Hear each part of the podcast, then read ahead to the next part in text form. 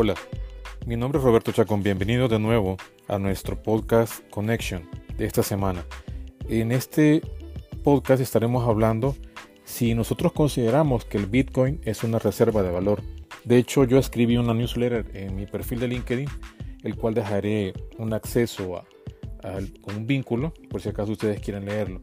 Me quise hacer definitivamente este podcast porque muchas veces se habla que o se compara que el, oro y el Bitcoin podrían ser comparativos para una reserva de valor, pero bueno, ya lo vamos a ver, ¿verdad? Vamos a ver varios eh, puntos, varios números, ¿verdad? Y varios resultados que se, que se han tenido últimamente.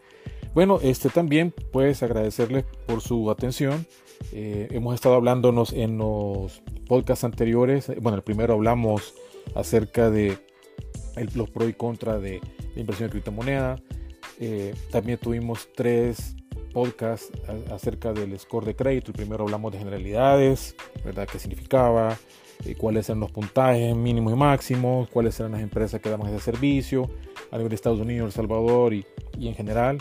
En la segunda pues hablamos acerca de las eh, ítems de evaluación que cada una, qué porcentaje de, cada uno de los ítems son representativos.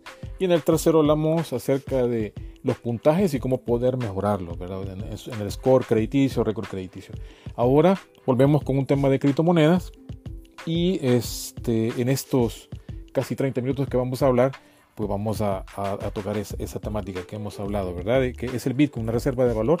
Así que, eh, de nuevo, también los quiero incentivar a que puedan seguirnos o escuchar este podcast tanto en Spotify, en Podcaster for Spotify, en Google Podcast, en Apple Podcast, en Amazon Music y también en YouTube, que hay una opción para podcast.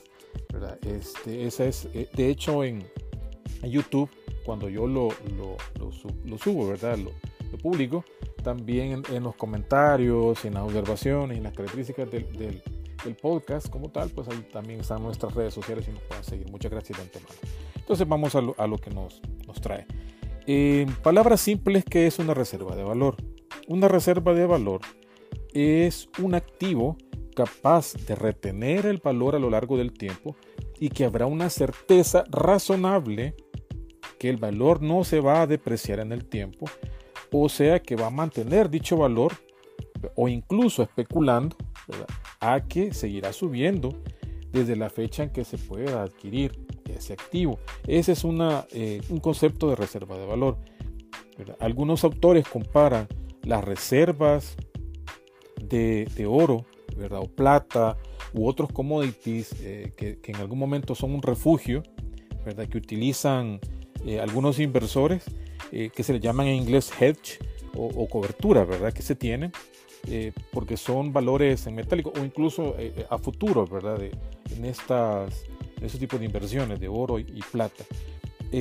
pero algunos lo, lo comparan por el hecho de que eh, si bien bien es cierto la inflación, ¿verdad? Que nos impacta en el bolsillo por el hecho de que en lo que llamamos índice de precios al consumidor o IPC, ¿verdad? Regularmente cuando, lo, cuando sube también la gasolina eh, o el petróleo, suben todos los productos y, todo se va incrementando, se, tiene una pérdida del valor adquisitivo, ¿verdad? la moneda va, va perdiendo su valor y los casos más emblemáticos que hemos visto en Latinoamérica, bueno, Venezuela por las sanciones de hace muchos años, eh, tienen eh, inflaciones de más de tres dígitos. Argentina en segundo lugar también, ¿verdad? Si no más recuerdo la última vez que vi eh, un gráfico de la inflación de Argentina, más del 100%, ¿verdad? Entonces eso también equivale a que, a que todo esté sumamente caro. De hecho, esta semana el Banco Central de la República Argentina iba a emitir un billete de 2 mil pesos.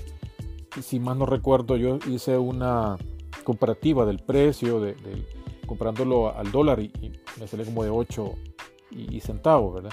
En otro lado estaba leyendo una, una persona que es presentadora en un, noticiero eh, global que decía que estaba el 4.1 de dólar, ¿verdad? Eh, el dólar blue. Entonces, ahí depende cómo lo comparemos. Yo, yo, les, yo mencionaba incluso eh, que si yo fuera argentino, pues yo creo que quizás me hubiera adelantado las circunstancias y me hubiera comprado eh, stable coins o stable coins, ¿verdad? Como Tether, por ejemplo, eh, que son uno a uno para ir al dólar. Para mantener el, valor de, mi dinero, porque sí se ha depreciado bastante. Bueno, ojalá que, que tanto los venezolanos como los argentinos vayan saliendo de eso. Entonces, volviendo al punto es que, por ejemplo, eh, hablando de inflaciones, en Estados Unidos ha venido eh, una inflación bastante fuerte, por lo menos el pico más alto de los, de los últimos meses se dio en junio del 2022 con el 9.1, en julio al 8.5 fue bajando, eh, al 8.3, en, en agosto, septiembre 8.2, en octubre 7.7, hasta llegar al cierre de abril de este año al 4.9. Claro, eso ha sido efecto de todas las tasas de referencia que la Reserva Federal, eh, si no más recuerdo, es hasta esta fecha, ¿verdad? Hoy en mayo eh, 2023 han sido 10 eh, subidas de tasas. Entonces, ¿para qué? Para, para eh, en este caso, aplacar esta inflación, bajarla. Y eso, claro, también ha repercutido en, en la quiebra de varios bancos como Silvergate Bank, Silicon Valley Bank, eh, y otros, ¿verdad? Que, eh, eh, también sufrió un poco el, en Suiza, ¿verdad? El Credit Suisse. Entonces son, son varias instituciones financieras que se han visto afectadas, ¿verdad? Por esa, esa subida de tasas. que al final, pues lo que hace es encarecer el, el, el, dinero, pues, porque ya, ya las personas o empresas a la hora de querer ellos optar a un crédito, pues entonces les sale mucho más caro y también incluso las condiciones son más caras.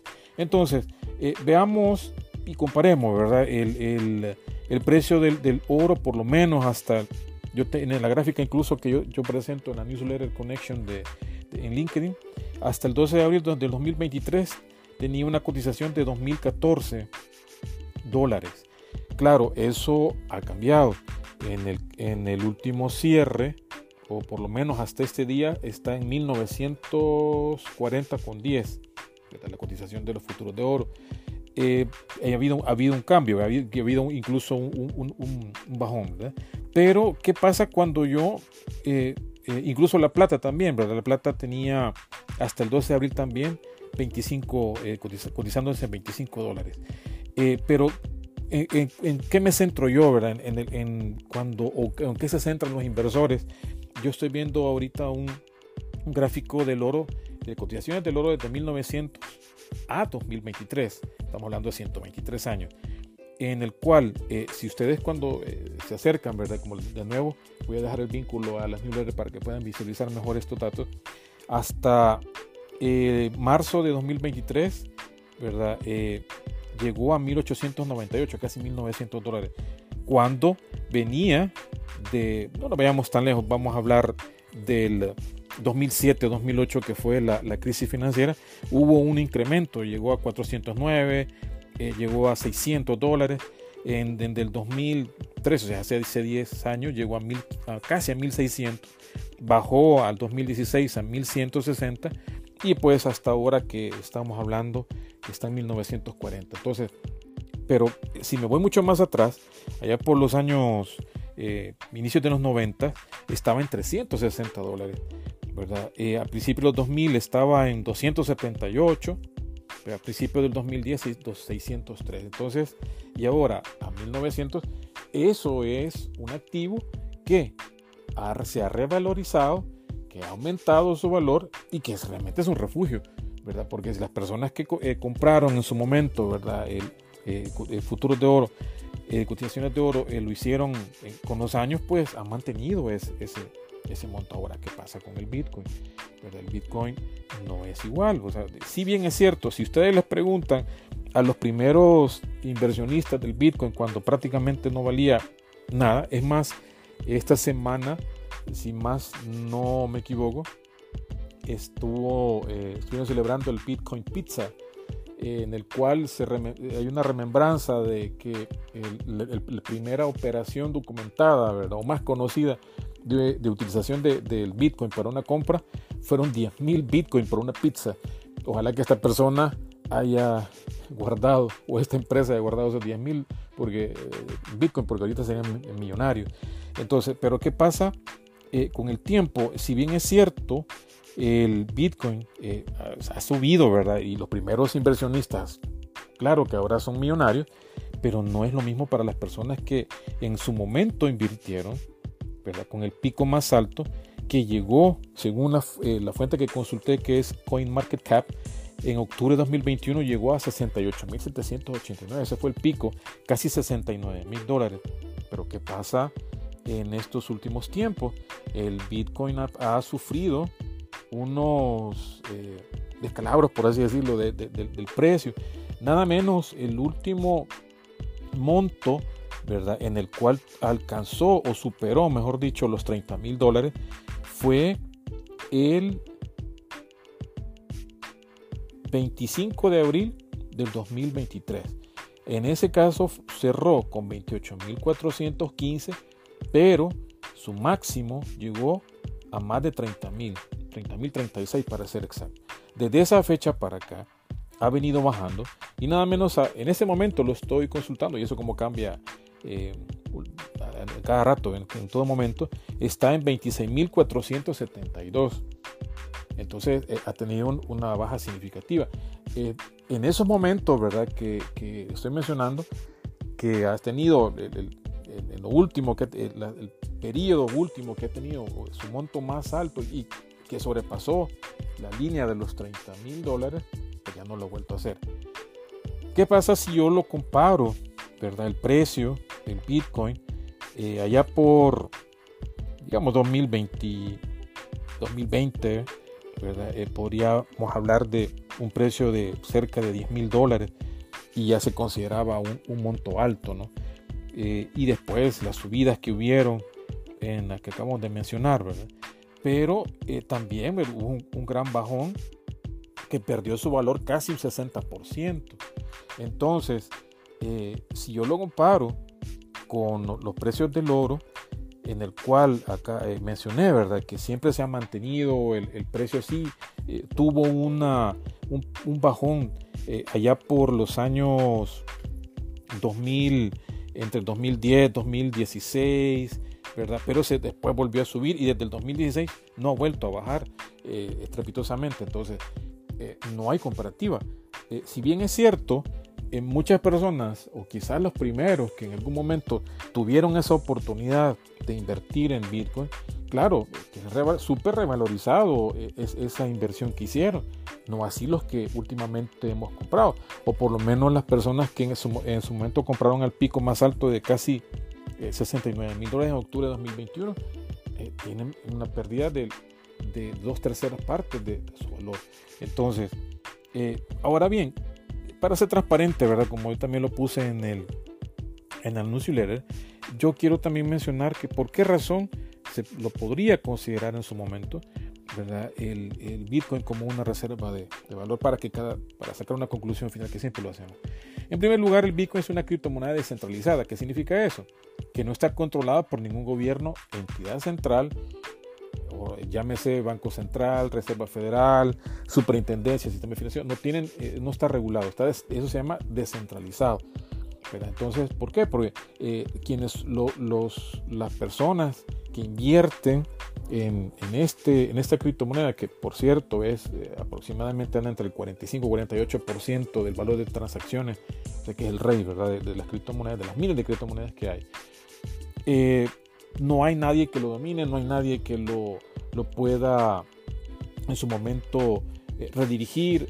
Claro, eh, hay que ser bien transparente y decir que las, ballenas, o sea, las personas que tienen eh, grandes montos de, o tenencias de, Bitcoin, también pueden llegar en ese momento a manipular esto, porque yo lo he visto muchas veces cuando surgen aquellos picos grandes, ¿verdad? De, de, compra y compra y compra y compra y de repente cuando todos se emocionaron de que va para arriba, comienza a bajar. Entonces, eh, eso es eh, eh, como que se emociona. Entonces la gente dice, bueno, no me quiero perder la oportunidad. No se quieren perder la oportunidad y, se, meten en la ola, ¿verdad? Que fue la que, pasó en su momento cuando llegó el pico de, casi 69 mil dólares. Y hasta, hasta estas alturas estamos esperando, estamos hablando ya que llevamos ya para dos años, ¿verdad? En octubre vamos a cumplir dos años y ojalá que, que sea diferente. Entonces, ¿qué, qué pasa? Porque que, que es una criptomoneda descentralizada. Esto proporciona cierta protección contra la inflación, que es lo que hablábamos al inicio del podcast, y la manipulación política que podrían afectar a las monedas fiduciarias tradicionales o, como se le llama en, en, este mundo cripto, el fiat. La moneda fiat pueden ser dólares, libras, esterlinas, euros, yenes, yuanes, ¿verdad? Eh, cualquier moneda que esté respaldada por una, un gobierno, ¿verdad? Así, se le conoce en este medio. De hecho, cuando se compran criptomonedas, eh, hay una diferenciación, ¿verdad? En, en la wallet o, o, en la cartera, en, la, spot, por ejemplo. ¿verdad? Esa cartera spot es la, la, cartera donde yo tengo invertidos, ¿verdad? Mis, criptomonedas. Entonces me diferencia, ¿verdad? Moneda fiat y moneda en criptomonedas y la clasificación, ¿verdad? Que tengo de inversiones, etcétera. Entonces, eh, otra situación es que hemos visto en varios países donde se han aumentado las tasas de interés pero de referencia para combatir la inflación, que es lo que ha pasado en Estados Unidos, bueno, también en Argentina lo, está haciendo el, banco, en el, BCR, eh, BCRA, ¿verdad? Banco Central de la República Argentina. Entonces, eso hace que se encarezca el, dinero y, eh, como mencionaba, pues sea más difícil aplicar a crédito. O sea, eh, lo que está haciendo es contener el, el, consumo. Y eso tiene mucho que ver con la ley de la oferta y la demanda. Si hay una demanda alta de un bien o un activo, inmediatamente pues su precio sube. Eso fue lo que pasó en su momento también en el, allá por 2007-2008 con, con los créditos subprime, ¿verdad? Y el hecatombe que hubo financiera. Eh, como las personas que en un momento no tuvieron oportunidad de, poder comprar una casa, lo, llegaron a optar a hacerlo. ¿Pero por qué subprime? Porque no tenían un score, como hemos hablado anteriormente, un score que fuera aceptable, pero los bancos inventaron eh, en Estados Unidos y otras latitudes eh, poder eh, que estas personas que no eran prime, que fueran eh, clasificarlas como subprime, como un score más bajo, pero una tasa mucho más alta, pero con el sueño de tener una casa. Entonces, al tener muchas personas más de la cuenta ese acceso, entonces el precio de las casas subió. ¿verdad? Entonces, ¿qué pasó cuando se vino para abajo todo eso? ¿verdad? Que estaban con algunas calificadoras de riesgo, le daban categoría AAA y y después dijeron, bueno, no, miren, eso fue una opinión personal, ¿verdad? Cuando los, estaban increpando, eh, ¿Qué pasó? Entonces, al final, cuando eh, vinieron los, los certificados de inversión que estaban con, con estas hipotecas, pues cayeron y cayó todo, ¿verdad? Cayó esa burbuja. Entonces, eh, por eso es que cuando la, hay una, una demanda muy alta, ¿verdad? Y la oferta es muy pequeña, entonces e, ese precio del bien o activo pues sube. Entonces así es lo que está pasando ahora, ¿verdad? Encarecer el dinero con la inflación. Entonces hay una manipulación. Por eso es que la descentralización del Bitcoin o de las criptomonedas podría ser que no se vea afectada por la inflación. Pero hay que darle un seguimiento, Eso no podemos decir todos, depende por el ojo en que yo lo quiera ver, ¿verdad? Porque si bien es cierto, eh, ahorita la, la, la, inflación ya bajó, ¿verdad? Por lo menos en Estados Unidos, eh, en el cierre último del 4.9, pero el, Bitcoin tampoco ha despegado, entonces, mm, que, y tampoco despegó mucho en, su momento más alto de, de, inflación. De todas formas, el dinero se encarece, ya, no, ya no hay una liquidez tan alta en su momento eh, a, tasas sumamente bajas, que creo que habían algunas tasas del 1, 2, hasta 3%, que ya no es el caso. En segundo punto lugar, el Bitcoin también tiene un suministro limitado y eso, pues todos los que estamos en este medio lo sabemos. Eh, se van a crear en su momento, ¿verdad? En, la blockchain de, de, Bitcoin 21 millones en total. Y por lo menos hasta el 16 de mayo del 2023 que consulté también en CoinMarketCap, habían emitido 19 millones 375 mil. Eh, todavía falta, ¿verdad? Un, poco más para llegar ahora. Eh, ¿Cuál es la esperanza de los que en algún momento tienen la oportunidad de poder acumular Bitcoin y que no les importe si sube o, baja el precio? Eso se llama holding o holdear, le llaman algunos, ¿verdad? O sea, mantener o, hacer hodl, que, eso también lo traigo a colación, que es, un error gramatical que en su momento sucedió, ¿verdad? a una persona en Europa y, se toma esa palabra, ¿verdad? Pero entonces mantener, ¿verdad? hacer un holding es, o holder es mantener la moneda, no importa si sube o baja. Y hay muchas personas que pueden darse ese lujo de invertir y mantener ese dinero hasta que en algún momento suba. Ahora, claro, no, todos podemos tener esa El, perfil, no todos podemos mantener ese dinero y decir, bueno, ahí que esté el año, el tiempo que sea necesario. Y sí, claro, cuando llegue en su momento a, a, topar, ¿verdad? Con los 20, 21 millones, ahí sí, ahí sí considero, ¿por qué? Porque es, es limitado, ¿verdad? Igual que el oro, igual que la plata, ¿verdad? Que son, eh, en este caso, eh, valores, ¿verdad?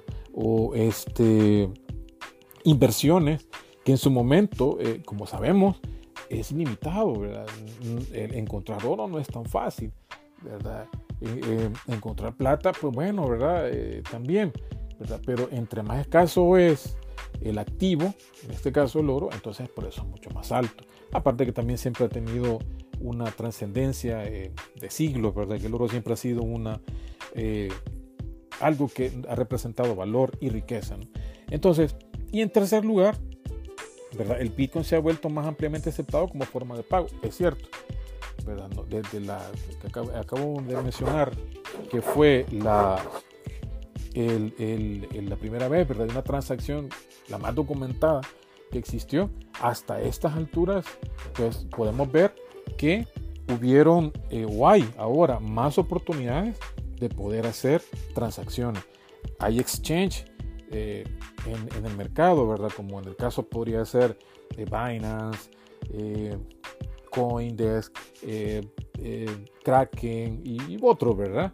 los cuales puedan hacer operaciones y ahora se ha diversificado. Incluso estaba viendo que, Binance ya tiene un plugin para poder comprar en páginas de WordPress. ¿verdad? Este, yo también soy una persona que me encanta, eh, bueno, por lo menos eh, siempre he sido autodidacta, me, me, ha gustado hacer, hacer mis, mis, páginas web yo mismo. Entonces, eh, el, el, punto es que, que ya, ya existe, también Coindesk también tiene un, un, plugin para poder hacer pagos, así como, como, como PayPal, pues, ¿verdad? Para, para que tengamos, tengamos un contexto. Entonces, ¿qué pasa? Ya alguien ya se puede hacer una compra y puede hacerlo sin necesidad de hacer demasiados traslados, ¿no? Se lo cargan automáticamente al, exchange y a la moneda en la cual escoja, ¿verdad? Que, que, puede hacer. O también traslado, ¿verdad? Si yo le quiero trasladar a una persona eh, bitcoins eh, y estoy en, en un exchange eh, X, yo le puedo trasladar a la, a la, otra persona sin necesidad de pasar por los bancos, ¿verdad? A un monto pequeño. Yo la vez pasada estaba haciendo unos traslados un dólar, es, prácticamente casi nada. Cuando en la, en la, banca yo hacer una transacción o una transferencia, eh, bueno, pueden, pueden en algunos, bueno, por lo menos aquí en El Salvador, 55 dólares masiva, o, depende, ¿verdad? Si, si lo hace en, en, las plataformas, podrían ser eh, virtuales, ¿verdad? Bueno, en las aplicaciones de la banca, 25, 30 dólares. Entonces, eh, esas son las situaciones por las cuales la, gran diferencia, ¿verdad? Sí es cierto, ¿verdad? Son, son más rápidas, son más baratas. Entonces, ¿qué pasa, verdad? ¿Esto qué hace? ¿Qué, ¿Qué, ha hecho esto de que se ha aceptado en más, como forma de pago? Ha aumentado la liquidez y utilidad. Bueno, aquí en El Salvador, pues se creó la ley Bitcoin y se creó una aplicación para poder hacer masivamente operaciones. Entonces también existen, aparte de los grandes exchanges globales, también pues aquí en Salvador existe una wallet para eso. Eso también puede influir en la capacidad de mantener y aumentar el valor con el tiempo. ¿Por qué? ¿verdad? Porque ya no necesariamente tengo que tener solo dinero fiat, ¿verdad? O sea, dólares, eh, yenes, euros, para poder hacer operaciones, ¿verdad? Entonces, aquí también podemos compararlo con el oro y la plata, que en su momento fueron ¿verdad? Este, moneda ¿verdad? de curso legal.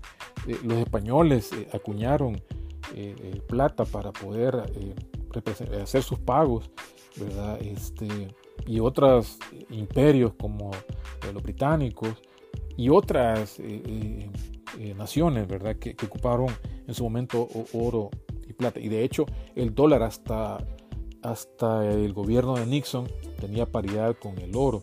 ¿verdad? que lo perdió para, para esa época eh, de, la presidencia de Nixon, la perdió y ahora ya no tiene esa, esa paridad. Entonces, por eso que también muchos mencionan, bueno, eso de imprimir billetes y billetes y billetes, ¿verdad? Entonces, al final, lo que nosotros eh, tenemos que tener como conclusión es, pero que me gustan las conclusiones después de todo esto, es que es si yo realmente, para mí representa un refugio el Bitcoin. Ya vimos, ¿verdad?